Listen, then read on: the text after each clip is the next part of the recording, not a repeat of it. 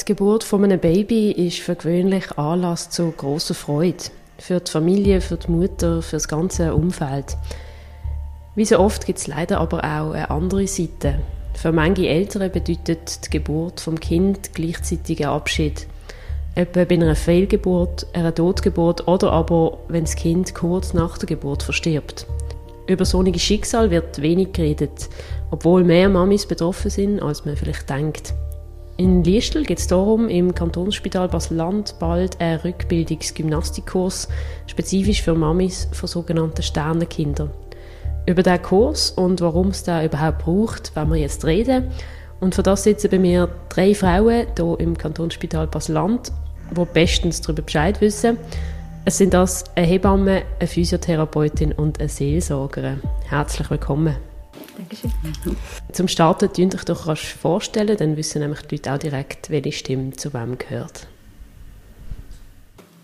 Ich bin Marie-Therese Behler, seit sechs Jahren hier im Spital in der Spitalseelsorge.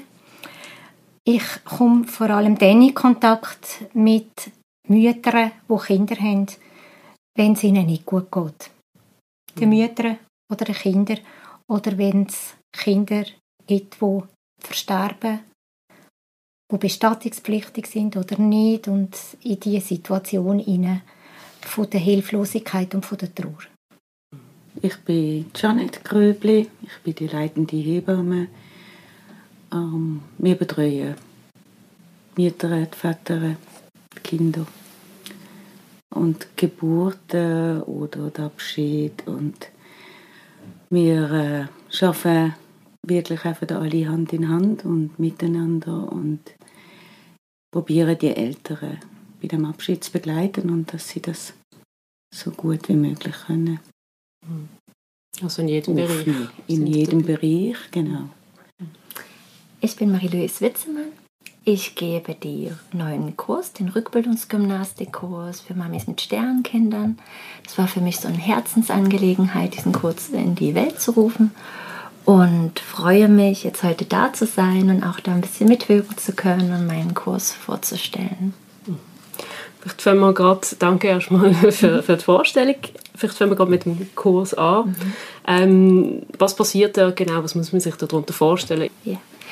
Ähm, dieser Rückbildungskurs ist was ganz Besonderes, weil es schließt so eine Lücke, die es schon gibt, für, von Seelsorgern bis anderen therapeutischen Sachen. Aber so die Rückbildungsgymnastik an sich gibt es eher wenig in der Schweiz. Und jetzt einfach auch Liestal, Basel-Land und auch Basel zu unterstützen, gibt es jetzt den Kurs im August ganz neu. Das ist ein geschlossener Kurs. Das heißt, ähm, die Frauen fangen alle zusammen an und beenden zum Schluss. Es sind so zehn Lektionen, wo sie mit einem roten Faden anfangen. Das heißt, sie werden immer wieder Übungen bekommen, immer wieder ähm, Entspannungsübungen, ähm, Atemtherapie.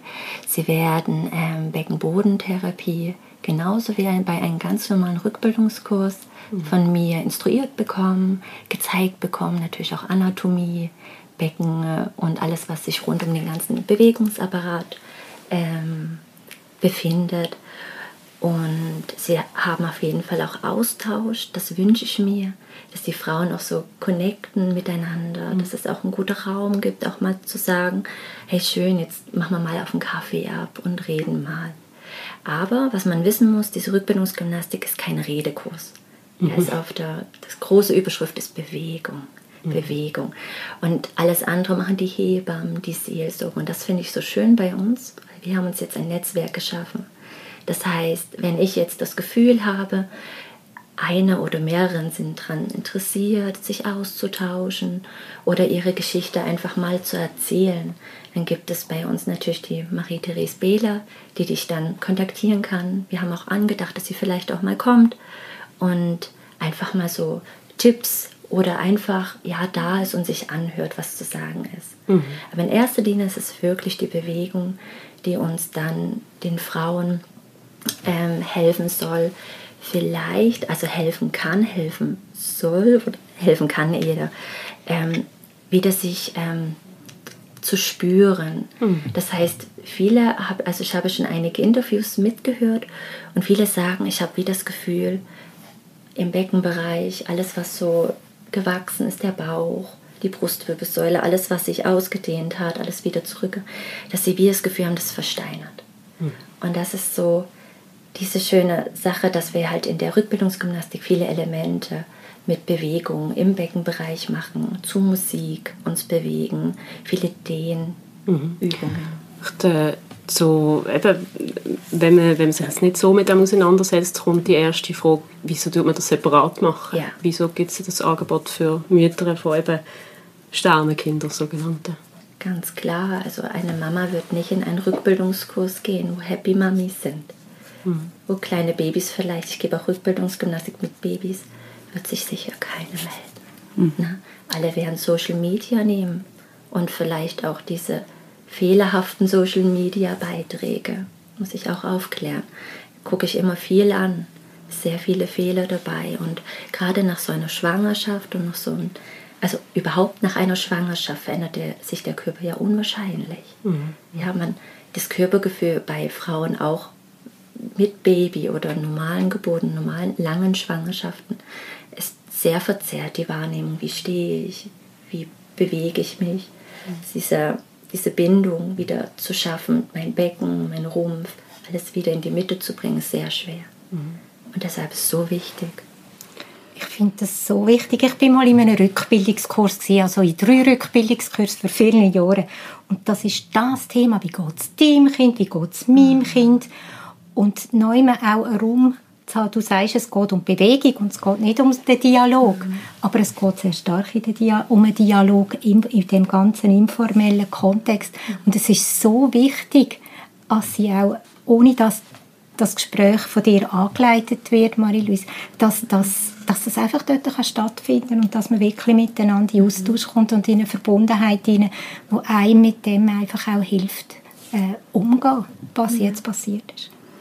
Und wir reden ja von vielen verschiedenen Arten von Sternenkindern und sie können sehr, sehr jung sein, das können sechste Schwangerschaftswoche sein. Und gleich ist eine Schwangerschaft, ist eine Körperveränderung sein, die dann nachher wieder kann aufgebaut werden bis hin zu Geburten oder Sportschwangerschaften, wo den Kinder gehen und, und die Eltern wieder verlassen. Ähm, die Eltern werden sehr eng begleitet von Hebammen mhm. ähm, während der Zeit, wo sie das Kind wirklich ähm, gebären, aber auch nachher. Also das ist sehr gut in der Schweiz aufgebaut, dass die Eltern auch wirklich Hebammenbegleitung daheim haben. Und es gibt auch Rückbildungskurse, wo von Hebammen extern sind und auch dort sind wirklich ähm, Eltern, Mütter mit Sternenkindern, die das miteinander machen. Mhm. Es ist aber auch so, dass die Kurs, dass es äh, sehr schön ist, wenn die Mütter zu diesen Hebammen können gehen und so einen Kurs können dort machen Es gibt aber auch viele Eltern, die gerne denn das wie so ein bisschen dort abschließen und dafür nicht anders mit neuen Connections ähm, einen Kurs jetzt zum Beispiel eben im Kantonsspital Basel-Land machen. Mhm. Oder eben auch für sehr frühe ähm, Sternenkinder, Eltern, die sehr früh aufgefangen werden, die dann so können mhm. zu uns kommen können wir zu den verschiedenen ja, eben Fällen quasi mhm. später noch genauer eingehen. Vielleicht zuerst noch schnell so das Interdisziplinäre, eben wir haben Seelsorge, Hebammen, Physiotherapie, ähm, wie, wie kommt das alles zusammen? Also schaffen ihr dann wirklich so Hand in Hand oder, und Mhm. Kommen die Eltern quasi bei euch alle vorbei oder ist das sehr individuell? Wie, wie läuft das genau? Ähm, es, es, läuft sehr individuell. Also sie kommen in die Frauenklinik. Mhm. Und wenn sie früher schwanger sind und man dann äh, merkt, dass man keine Herztöne mehr haben und das Kind gegangen ist, dann läuft es mehr über das Ambulatorium. Und dann muss man schauen, wie man die Frau begleitet, was sie braucht, was richtig ist. Und sobald Kinder ein bisschen älter sind, oder 12 Wochen, 13 Wochen, 14 Wochen, läuft dann ganz viel auch über den Gebärsaal und über die mhm. Hebamme. Mhm. Und wir schauen dann eigentlich, wir kommen ins Gespräch mit den Eltern, mit den Müttern, was brauchen sie. und haben ganz viele verschiedene Angebote, wo man dann können nehmen und eins von dem ist dann zum Beispiel das erste ist dann Marie-Therese, dass wir ihre anrufen und sagen, dass wir Eltern mit einem Sternenkind und dann tut man auch miteinander schauen, was brauchen sie für Ritual, was ist das, was richtig ist für sie, was brauchen sie an Begleitung, mhm. bis hin dann, was brauchen sie, wenn sie wieder heimgehen, für Hebammen zum Beispiel, was brauchen sie an Rückbildung und dann geht es bis zu Marie-Louise. Also im Prinzip ist so ein bisschen der Standpunkt Frauenklinik und wir vernetzen untereinander, mhm. Frau dann am Schluss alles hat. Mhm. Wie ist der Moment? Also ich, äh, das äh, ist ja ein wahnsinniger Schmerz, stelle ich mir vor, als Mutter wenn man, oder als Eltern, als Familie, wenn man das Kind verliert. Wie ist das bei euch? Also sind immer täglich konfrontiert mit, mit diesen Schicksalen, oder also nicht täglich, aber immer wieder. Was bedeutet das für, für eine Mutter und eine Familie? Das ist sehr, sehr, sehr unterschiedlich. Mhm. Es gibt sehr, sehr viele kulturelle Unterschiede, was Kinderkriegen überhaupt bedeutet. Es ist eine Frage vom Alter, von der Gesundheit der Eltern. Es ist eine Frage von auch Geschwisterkinder, die allenfalls da sind. Es ist eine Frage von, von der Art vom Wunsch nach Geburt. Das mhm. ist unglaublich. Jede, man kann nicht sagen, was es ist denn so und so, weil das ist eigentlich das Wichtigste, wenn wir uns in eine Beziehung begeben mit diesen Menschen, zu schauen, was haben sie verloren. Mhm. Und das kann jedes Mal etwas anderes sein. Genau, und das kann von der Geschichte auch, oder was sie durchgemacht haben, oder was haben sie für andere Verluste. Das kann ganz, ganz weitgreifend in, in eine Persönlichkeit, was man hat, was alles drin spielt. Oder? Es ist nicht eigentlich einfach nur jetzt das Kind, sondern das ist eine mhm. ganze Geschichte, wo, wo und jeder tut es auch anders verarbeiten und es darf auch so sein und es soll auch so sein. Und das kann auch unterschiedlich sein zwischen Vater und Mutter. Das kann ein ähnlicher Bereich sein, aber so ein bisschen, es muss wirklich jedes individuell aufgefangen werden. Das ist noch, also jetzt in dem Kurs, wo, wo, wo im Sommer dann anfängt, ist ja auch beschrieben, dass jegliche Mütter eigentlich willkommen sind, ja. also sei es ein Schwangerschaftsabbruch, Fehlgeburt oder, oder wenn, wenn es nach der Geburt stirbt, das Kind. Wieso ist das aus eurer Sicht wichtig und, und wie sind da die Eltern auch anders betroffen? Ist das eine gleiche Art Schmerz? So blöd das tönt, so die Frage, aber ein Schwangerschaftsabbruch vielleicht als unbetroffene Person tönt anders, als wenn das Kind schon auf der Welt war und dann stirbt. Aber das ist vielleicht naiv. ja, ist noch spannend, oder? Man kann es auch nicht so beantworten. Also ich habe viel gelesen und auch Interviews mit Freundinnen oder Bekanntenkreis, wer einen Verlust hatte.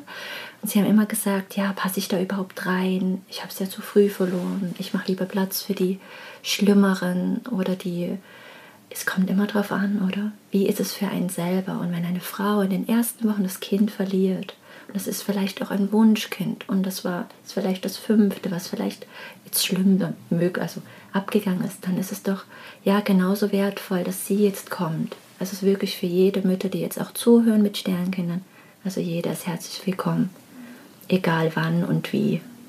Genau.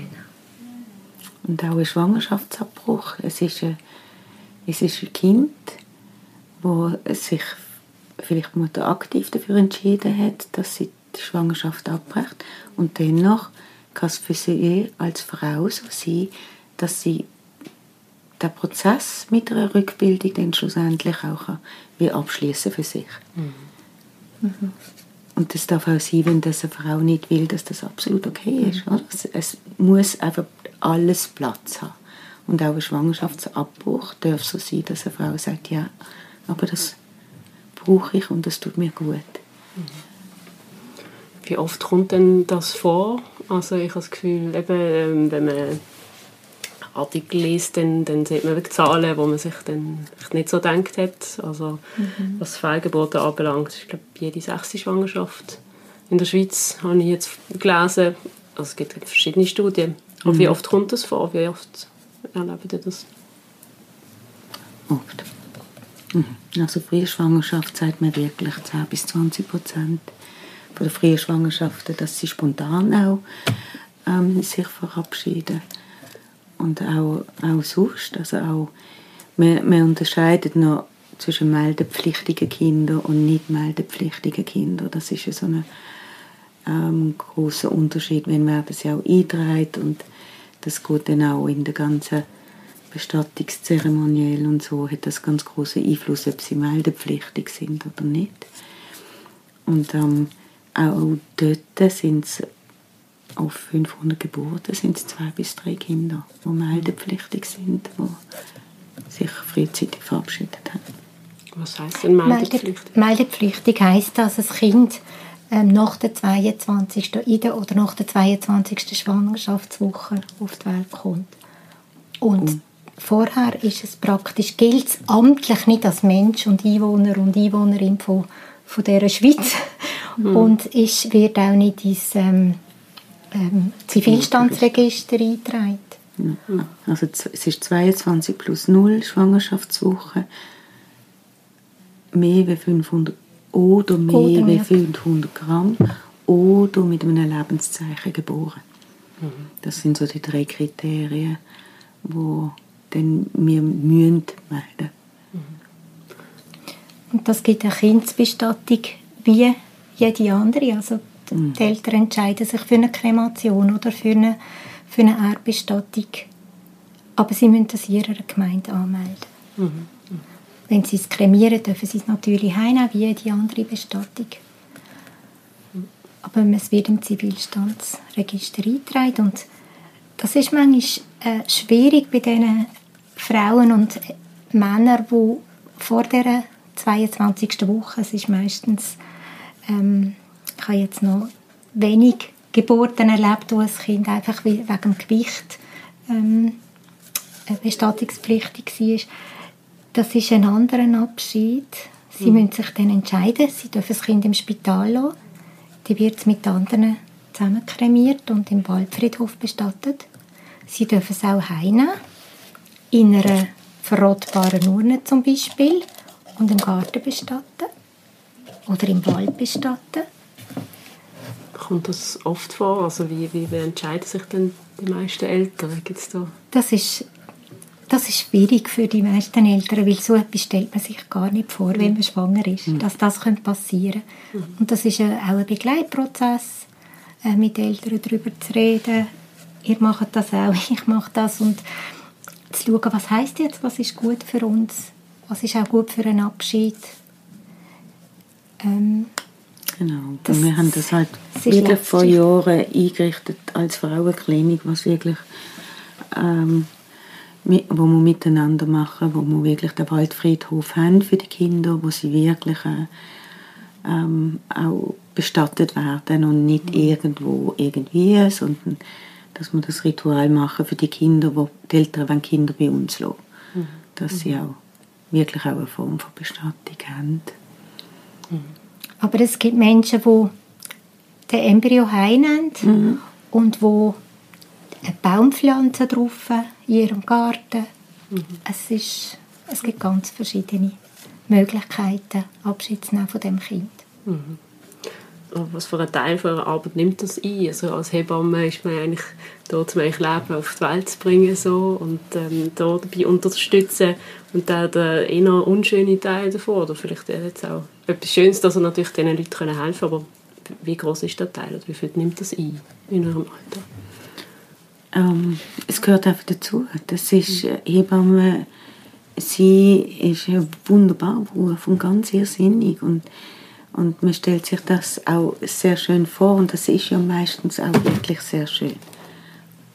Der andere Teil von der schwierigen Geburten oder von der Geburten von Sternenkindern gehört einfach ganz genau gleich dazu und hat immer schon dazu gehört. Das ist eine jahrhundertalte Geschichte. Hebammen sind immer für alle Frauen mit Schwangerschaften ähm, da gewesen. und so sind wir auch. Und das kann halt einfach sein, dass äh, im normalen Alltag kommt das Telefon, ich spüre mein Kind nicht mehr so gut, es ist mir nicht wohl, wie auch immer, ich habe Blutungen und dann ist sie eine halbe Stunde später ist sie da und dann schauen wir, was los ist und wenn wir dann keine Herztöne mehr findet, dann ist, dann ist es dann so und gehört zum ganz normalen, nicht jeden Tag zum Glück und nicht ähm, und mehr die schönen Geschichten und die schönen Geburten, aber es kann jederzeit sein und das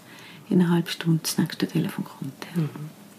Haben gesagt, die, die Fragen stellt man sich meistens nicht oder man tut sich nicht darauf vorbereiten, dass das irgendwie eine Möglichkeit ist. Also die meisten wahrscheinlich, eben wenn es ein Wunschkind ist, tun sich vielleicht wenig mit dem beschäftigen, obwohl es ja doch sehr oft vorkommt. Wie, wie sehen ihr das?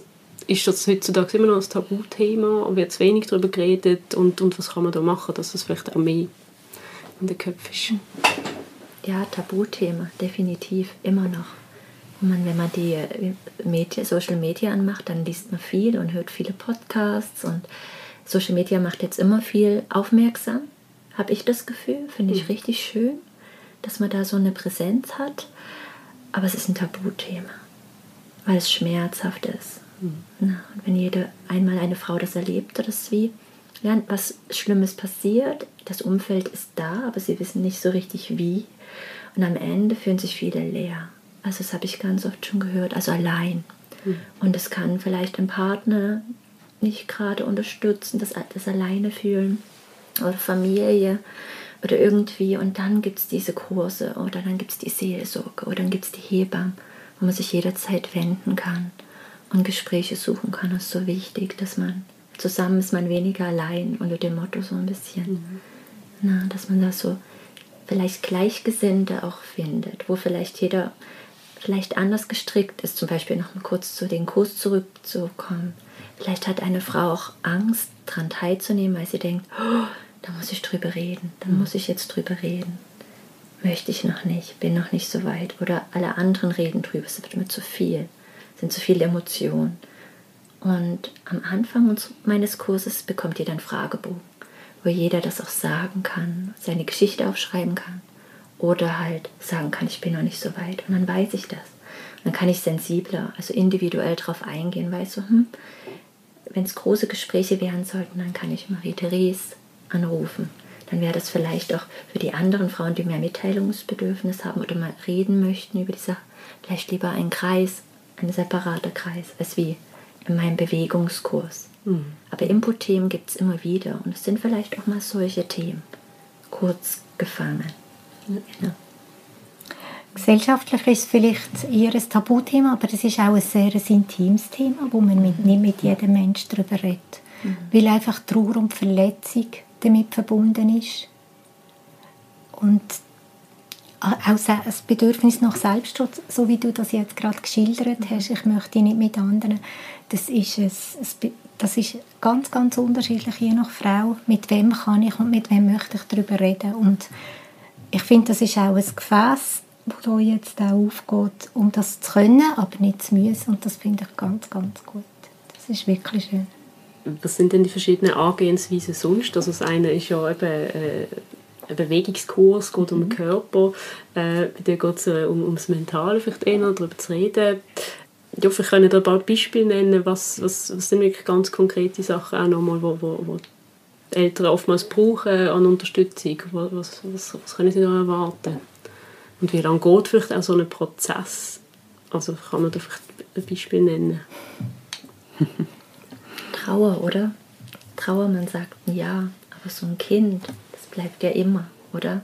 Im Herzen. Ich glaube, es kommt immer drauf an. Du kennst sie am besten mit den Trauerphasen aus, aber es ist halt immer, es ist ein guter Prozess, wenn man damit versucht, ähm, kann man sagen, zu leben oder das nicht von sich zu stoßen, sondern einfach das Kind mitzunehmen als Sternkind. Das hat so eine richtig schöne Bedeutung eigentlich, das Sternenkind, oder? Dass man es wie mitnimmt und ja. Ins Herz schließt. Ins Herz schließt und nicht wegpackt. Mhm. In ein Steinherz vielleicht oder nicht drüber redet oder ja, sich zurückzieht. Ich glaube halt, also vor vielen Jahren ist es noch viel mehr. Ähm, Frauen haben immer schon Kinder verloren, auch in der Frühschwangerschaft. Und dort ist es, hat es viel mehr auch einfach ein bisschen dazugehört. Und heute weiß man oder tut auch viel mehr darauf eingehen, dass auch ein Kind in der frühen Schwangerschaft, wo man verliert, dass es ein Kind ist, mhm. wo man verloren hat und dass der Trauerprozess darf und auch soll und auch kann, wenn es der Frau oder der Eltern hilft, ähm, wirklich durchgegangen werden und dann miteinander durchgegangen werden. Ich glaube, so, das eine ist früher hat man noch viel mehr gesagt, es ist einfach normal. Mhm. Es ist normal, dass Frauen yeah. Kinder verlieren, Punkt. Mhm. Und heute sagt man, ja, es ist normal, aber redet darüber oder geht in einen Bewegungskurs, wenn euch die Bewegung gut tut oder sucht euch eine Hebamme und, und die Hebamme schauen also im Gespräch, was immer das denn die Eltern, die Mutter braucht, dass man das findet. Also dort, glaube ich, ist man ein bisschen offener im darüber reden, mhm dass das darf sein und dass man den Trauerprozess mhm. darf machen aber gleichzeitig ist es für jedes einzelne von der Frau her so, dass es eher ein Tabuthema ist, weil es ist ein Trauerprozess. Mhm. Es ist auch, Tabu ist, hat ja das, der eine Aspekt, man darf nicht darüber reden. Aber man will vielleicht auch genau. einfach nicht darüber reden. Und es ist auch das, ein das Recht mit diesen Menschen, das zu teilen und zu erzählen, wo das irgendwie mögen mittragen oder, oder mögen aushalten und, und wo man sagt, ich vertraue dir das an, wo auch, das, hat, das führt auch zu einer Beziehung zu einem Menschen, mhm. wo ich das mitteile. Und das ist, mhm. ja, das, das ist in einer Gesellschaft, wo das jedes zweite Kind verloren gegangen ist, sage ich jetzt mal so, ist das ganz etwas anderes als heute, wo Menschen bis sie 35 vielleicht warten, das erste mhm. Kind zu bekommen und dann tickt langsam die Tour, oder? Und das ist mhm das ist ganz eine andere Situation, wo dann auch ein Kindsverlust nochmal etwas anderes bedeutet mit 36 als mit 19. Mhm. Inwiefern kannst du das ausführen? Also ich habe mal eine Frau begleitet, die hat mit ja, Ende 20 ähm, ist sie das erste Mal schwanger geworden und das, das hat nicht geklappt. Also sie ist sehr früh hat sie das Kind verloren und, und je älter sie geworden ist, umso weniger ist das möglich gewesen. Also jetzt auch wieder schwanger zu werden und das ist für sie richtiger Stress gewesen. Also das sind einfach so, so Situationen, wo, wo sich verändern, tendenziell gesellschaftlich, aber der Schock und Trauer vom Abschied ist der gleiche. Hm. Wie ist das man ist ja immer in einem Geflecht, in einem sozialen Geflecht. Also die, die Mütter haben äh, Partner, Partnerinnen, Familien ringsum, wo sich alle, viele, die meisten mitfreuen oder, oder ähm, erwarten, dass jetzt ein Kind kommt. Was bedeutet das auch für Partner, für Familie, für den Umkreis? Tun das sie auch begleiten? Wie läuft das genau? Ganz sicher. Also der Vater sowieso und dann kommt es dann auch wieder darauf an, wie in was für einem Trauprozess sind die Eltern ähm, und wie alt, ist, äh, wie alt ist das Kind auch schon gesehen und wie viel wissen sie denn schon von mhm. ihrer Umgebung. Also wenn man ein Kind in der 30. Woche verliert, ähm, wissen sie alle ringsum, dass die Frau schwanger ist und wenn man, wenn man ein Kind in der 6. Woche verliert, wissen es vielleicht auch noch ganz viel nicht, oder? Mhm. Aber ähm, es ist dann wieder die Eltern oder die Frau, die wirklich ähm, rein, wie sie erzählt, wo man dann merkt, okay, da ist noch eine Großmutter rum, wo wahrscheinlich auch in den Trauerprozess hineingeht und wie auch immer, wer auch immer das da ist für die Eltern und wo man dann so mit einbezieht. Wo, ähm, auch wieder so, dass es auch jede Eltern dann anders machen und jede Mutter und jeder Vater anders macht und dass das auch so darf so sein. Es sind ja auch unterschiedliche Umstände vom Schwangerwerden. Haben zwei Eltern das Kind sehnlicher gewünscht oder ist das jetzt äh, einfach, ist man schwanger geworden? Und wenn ja, was ist das für ein Partner? Das ist sehr, sehr unterschiedlich. Mhm. Und auch kulturelle Unterschiede. Wie gehe, gehe ich jetzt einfach von meiner Lebensgeschichte her um mit, mit Verlust und mit Tod? Mhm. Das ist so unterschiedlich. Mhm. Und es gibt nicht so ein Strickmuster, also wo man kann sagen, hey, die meisten sehnen sich dann nach X, Y so, also, und es ist wirklich immer anders. Ja, ja wirklich anders. Ja. Was ich mir noch vorstelle, eben, ich habe es vorhin schon gesagt, mit dem Körperlichen, mit dem Mentalen, ähm, sind ja wie zwei Belastungen, oder? Also man hat einerseits natürlich die vielen Veränderungen durch die Schwangerschaft körperlich und mit dem Verlust vom Kind kommt dann ja, die Belastung dazu, die Trauer. Wie, wo fängt man überhaupt an? Oder wie, wie, wie funktioniert das zusammen? Also ich, ich kann mir das nicht vorstellen. Mhm. Ist das gleich schwerwiegend auch für vielleicht die Mutter, mit die, die physischen Veränderungen und dann die mentale Belastung, ist eine schwerer als andere? Eine gute Frage. Ja, ich finde, es bedingt sich. Ich glaube, jetzt mal allgemein, jeder, der zum Beispiel jetzt ins Fitnessstudio, ganz blöd gesagt, keine Lust hat und jetzt ins Fitnessstudio geht und er merkt dann, hey, Bewegung tut mir gut, ich fühle mich gut, Gott sei Dank bin ich gegangen. Oder? Und so ist es auch, ich glaube, so Frauen in dem Bereich, ich denke, ist eine Erschöpfung da, eine Leere, eine Traurigkeit. Man hat nicht so richtig Lust rauszugehen, treffen, sprechen über Thema. Verlust und Sternkind mag man auch nicht ständig. Man hat sowieso immer das Gefühl, oder die Augen sind auf ein und niemand weiß so richtig mit einem umgehen. Und einfach so die Bewegung ist ein guter Schlüssel reinzukommen. Die Körperarbeit, sagen wir. Ich bin ja Kurslei, also für Körperarbeit. Und wir haben viel gelernt in unserer Weiterbildung darüber, dass man, wenn man so die Elemente aufschafft, das hat viel auch mit der ähm, physischen und psychischen Mentalität, also Mentalität, physisch und psychischen, ähm, äh, wie sagt man? Energetiker. Ja? Genau zu mhm. tun. Und wenn man erstmal wieder lernt, mal aufrecht dazustellen, mal wieder richtig durchzuatmen, ist ganz oft so, dass man auch, wenn es eigentlich gut geht, ganz oberflächlich atmet, aber erstmal wieder im Leben sich verwurzelt, mal auf beide Beine steht, mal wieder sich aufrichtet, die Schulter nach hinten, Kopf nach oben und mhm. einfach im Herzkreislauf mal ein bisschen Power gibt, mal ein bisschen was raus, rauslässt vielleicht an Energien, die sich so angestaut haben, negative, traurige Energien man merkt, man fühlt sich gut. Und jeder, der zum Beispiel aus dem Rückbildungskurs geht, er geht mit einem Lächeln raus. Es ist immer so dieses, oh, Gott sei Dank bin ich gegangen. Mhm. Und ich glaube, das ist ein guter Einstieg, wenn man sich wieder wohlfühlt, sich wieder spürt. Oder das ist auch so dieses Spüren. Oder mal richtig durchatmen und merkt so, so dieses Ausatmen, dieses Loslassen. Und ich erhoffe mir dann, dass alle so viel wie möglich in ihren Rucksack einpacken und gute Übungen mitnehmen für sich.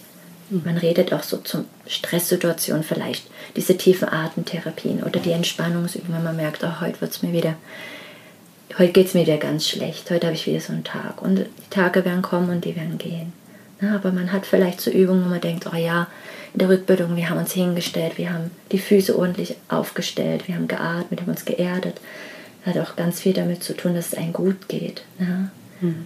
Oder auch Sachen am Boden, na? wenn man merkt, pff, Genau, oder Yoga-Elemente, ne? so diese Streckungen, diese Verbundenheit mit dem Körper, ne? sich wieder spüren. Mhm. Ich glaube, das ist ganz gut, um dann einfach wieder Energie zu schöpfen vom Körperlichen und dann vielleicht peu à peu ins Seelische wieder reinzuschaffen. Mhm. Hoffe ich mir, natürlich, wünsche ich mir für die Frauen, die kommen, dass sie das so mitnehmen können. Mhm. Kommt das eine vor dem anderen? Mhm. Oder nicht? Oder? Mhm. Würde ich nicht sagen. Hm. Okay, auf jeden Fall zum Kurs. Ich habe mir jetzt viele Gedanken gemacht, auch wann ist denn man bereit, oder? Mhm. Die Frauen fragen sich vielleicht, hey, wann komme ich? Oder ja. manche, hm, ich kann sie nicht beantworten. Absolut individuell. Wenn eine Frau denkt, also ich würde sagen, nach dem Geschehen einfach vielleicht so sechs Wochen. Aber wenn sie merkt, hey, seelisch, moralisch, ich bin noch nicht stabil, ich fühle mich nicht gut, dann vielleicht braucht es noch ein bisschen. Für Rückbildung ist nie zu spät, ist immer die Aussage. Na, also man kann kommen, wenn man parat ist. Mhm. Ist das äh, in der Seelsorge oder eben so eine Sprachtherapie, ist das dann gleich? Also kommen die Leute auch irgendwie, keine Ahnung, ein halbes Jahr später erst? Oder, oder wie ist das? Also ich bin jetzt schon meistens damit konfrontiert, wenn ein Abort oder ein, ein Kindverlust ein nicht entschiedenen äh, Kindstod im Spital mhm. stattfindet. Aber es gibt natürlich viele Frauen, die zum Beispiel bei einer Zweitgeburt dann sehr stark sich plötzlich auseinandersetzen mit dem Kind, das sie, wo sie schon verloren hat, das eigentlich ein Geschwister hat und mhm. wie das war damals. Mhm. Also das ist sehr, sehr unterschiedlich. Es gibt auch Frauen, die nicht mehr im gebärfähigen Alter sind, sondern krank im Spital liegen, die einfach beim Erzählen von Lebensgeschichten, das plötzlich ein Thema ist, das darf kommen, das vielleicht vorher nicht hätte können, da sein mhm. Ich habe das auch so in, in der eigenen Familie, wenn man so als Beispiel kann nehmen kann, wo das auch der Fall war, oder wo, wo man das, bis heute ist das ab und, zu, ab und zu, ist das mal ein Thema, oder reden mal, mal drüber. Also wie so irgendwie 30 Jahre später ist, immer mhm. noch, ist es immer noch nicht vergessen. Ist das auch die Erfahrung, die ihr macht? Das kann es etwa mal geben, aber das ist jetzt nicht die häufige Situation. also wenn, wenn mich Leute kennen, die mich sonst auch nicht kennen und ähm, es ist eine 60-jährige ältere Dame und dann fragt sie immer, was ich denn mache und dann sagt man, man ist Hebamme, dann bekommt man immer die Geschichte Mhm. Immer. Mhm. Das ist ja so. Mhm. Und das sind dann der kann man das erzählen. die verstehe mich. ja, genau. Aber eben, ich glaube, das ist das, was Marie Luis vorher gesagt hat. Die Geschichten, die kommen auch immer wieder und die dürfen auch so sein. Und darum ist das ähm, die Rückbildung wirklich auch die Körper und Seele wieder ein bisschen ähm, zu aktivieren. Das ist wunderbar. Mhm. Und es sind ja dann Lebensgeschichten und nicht etwas, wo man einfach soll wegschieben oder wo man nicht darf spüren mhm.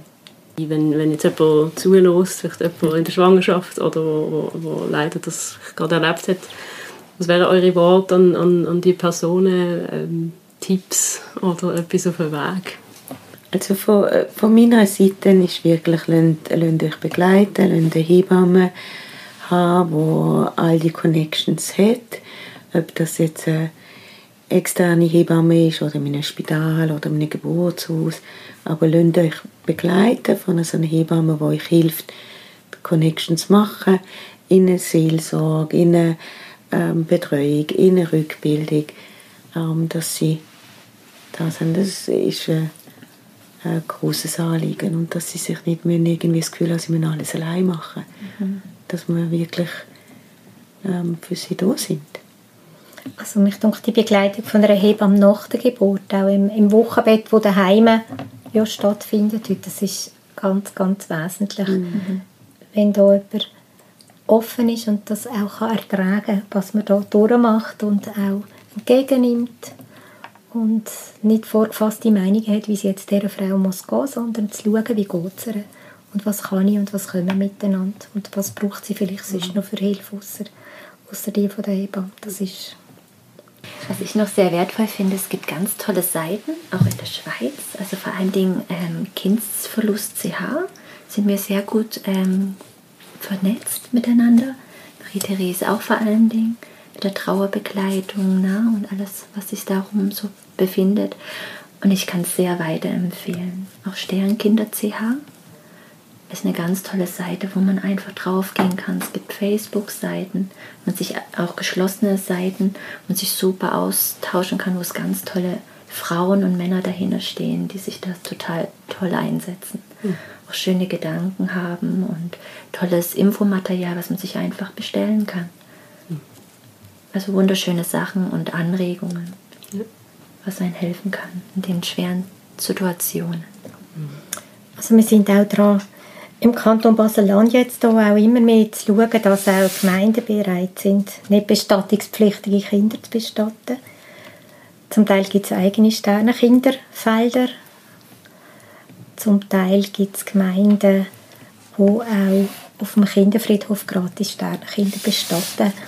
Also, wo einfach auch entgegenkommen und auch, wenn es nicht ganz ins Friedhofsreglement passt, da einfach Menschen eine Möglichkeit bieten, Abschied zu nehmen. Mhm.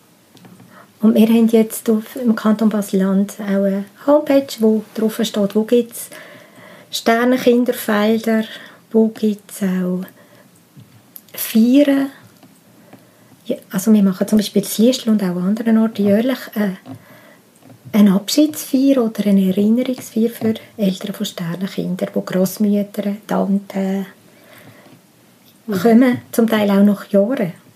mhm. wo der Kindsverlust schon lange vorbei ist. Da trinken wir auch miteinander noch Tee trinken und das ist auch wichtig. Ähm, ich finde es noch toll, wenn du noch was zu den Ritualen sagst, die du machst, wenn du reinkommst. So mit den, mhm. Ster mit den es, Steinen. Es kommt halt ein bisschen drauf an. Ja, weil das finde ich noch so schön. So ein bisschen also, wie wenn du... Ich habe in einer Frau so aus Zement die Schalen machen Und da kann man Sand rein tun. Oder ein Kerzchen. Und das haben die Menschen in der Hand oder können sie in der Hand. Das muss auch Stimmen, die im Spital Abschied nehmen von ihrem Sternenkind, weil sie es hier lassen. Und weil es dann mit anderen zusammen bestattet werden. Und sie tun das Gefäß mit heimnehmen. Sie können, wenn sie möchten, auch einen Edelstein da rein tun, wo sie dann aussuchen können. Und das einfach daheim, im Garten oder in ihrem Haus als Erinnerungszeichen behalten wenn sie das Kind nicht selber bestatten zum Beispiel. Mhm.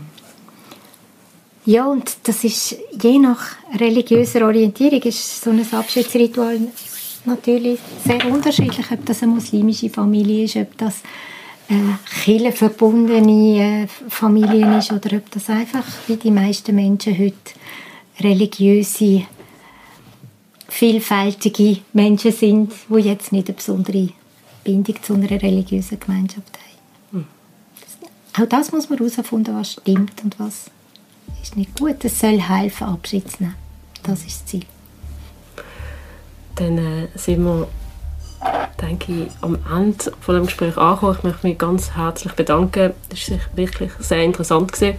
und danke für eure Arbeit natürlich auch allen, die jetzt zuhören, hoffen wir natürlich, dass ihr das interessant gefunden habt. Und wenn euch der Podcast gefallen hat, könnt ihr abonnieren auf allen gängigen Podcast-Plattformen und natürlich auch auf der erwähnten Webseite vielleicht reinschauen für alle, die es brauchen.